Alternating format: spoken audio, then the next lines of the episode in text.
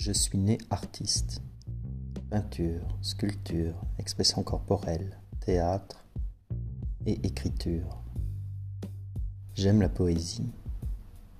Selon mes inspirations et selon ce que je vis, mes poèmes sont parfois très amusants, parfois beaucoup plus sombres.